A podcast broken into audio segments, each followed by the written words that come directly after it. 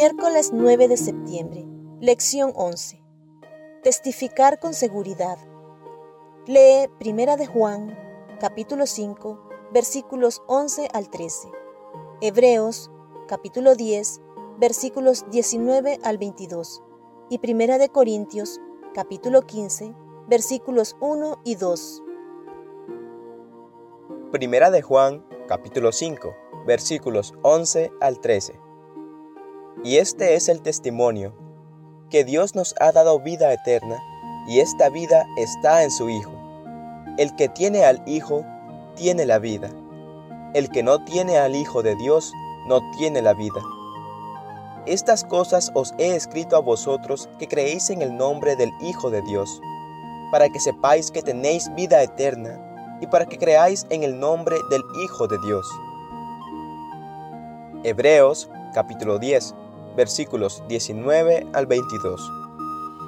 Así que, hermanos, teniendo libertad para entrar en el lugar santísimo por la sangre de Jesucristo, por el camino nuevo y vivo que Él nos abrió a través del velo, esto es, de su carne, y teniendo un gran sacerdote sobre la casa de Dios, acerquémonos con corazón sincero, en plena certidumbre de fe, purificados los corazones de mala conciencia y lavados los cuerpos con agua pura.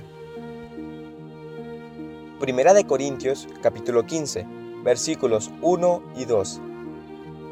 Además os declaro, hermanos, el Evangelio que os he predicado, el cual también recibisteis, en el cual también perseveráis, por el cual asimismo, si retenéis la palabra que os he predicado, sois salvos, si no creísteis en vano. ¿Qué garantía de vida eterna nos dan las escrituras que nos permite testificar de nuestra salvación en Cristo con certeza? Si no tenemos la seguridad personal de la salvación en Jesús, no es posible compartirla con otra persona. No podemos compartir lo que no tenemos nosotros mismos. Hay cristianos concienzudos que viven en un estado de incertidumbre perpetua preguntándose si alguna vez serán lo suficientemente buenos como para ser salvos. Como un sabio y viejo predicador dijo una vez, Cuando me miro a mí mismo, no veo posibilidad de ser salvo. Cuando miro a Jesús, no veo posibilidad de perderme. Las palabras del Señor resuenan con certeza a través de los siglos. Mirad a mí y sed salvos todos los términos de la tierra, porque yo soy Dios y no hay más. Isaías capítulo 45, versículo 22.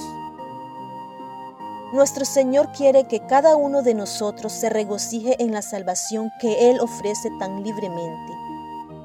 Él anhela que experimentemos lo que significa ser justificados por su gracia y estar libres de la condenación que trae la culpa del pecado como dice Pablo en Romanos capítulo 5, justificados, pues por la fe tenemos paz para con Dios por medio de nuestro Señor Jesucristo.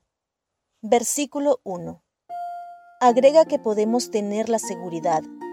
Ahora, pues, ninguna condenación hay para los que están en Cristo Jesús, los que no andan conforme a la carne, sino conforme al Espíritu.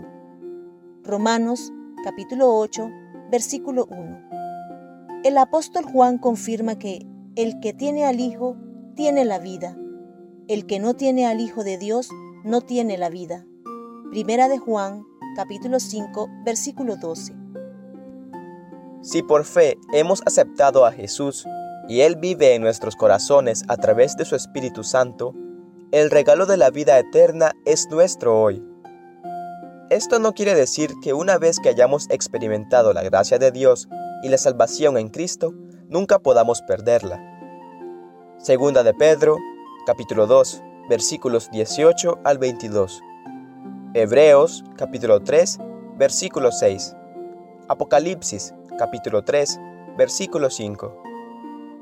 Siempre tenemos la libre elección de alejarnos de Él, pero una vez que hayamos experimentado su amor y entendido las profundidades de su sacrificio, nunca deberíamos elegir alejarnos de aquel que nos ama tanto. Día a día buscaremos oportunidades para compartir con otros la gracia que nos dio en Jesús. Preguntas. ¿Tienes seguridad de salvación en Jesús? Si es así, ¿en qué la basas? ¿Por qué tienes esa seguridad? ¿Dónde se encuentra? Por otro lado, si no estás seguro de tu salvación, ¿por qué no lo estás? ¿Cómo puedes encontrar esa seguridad?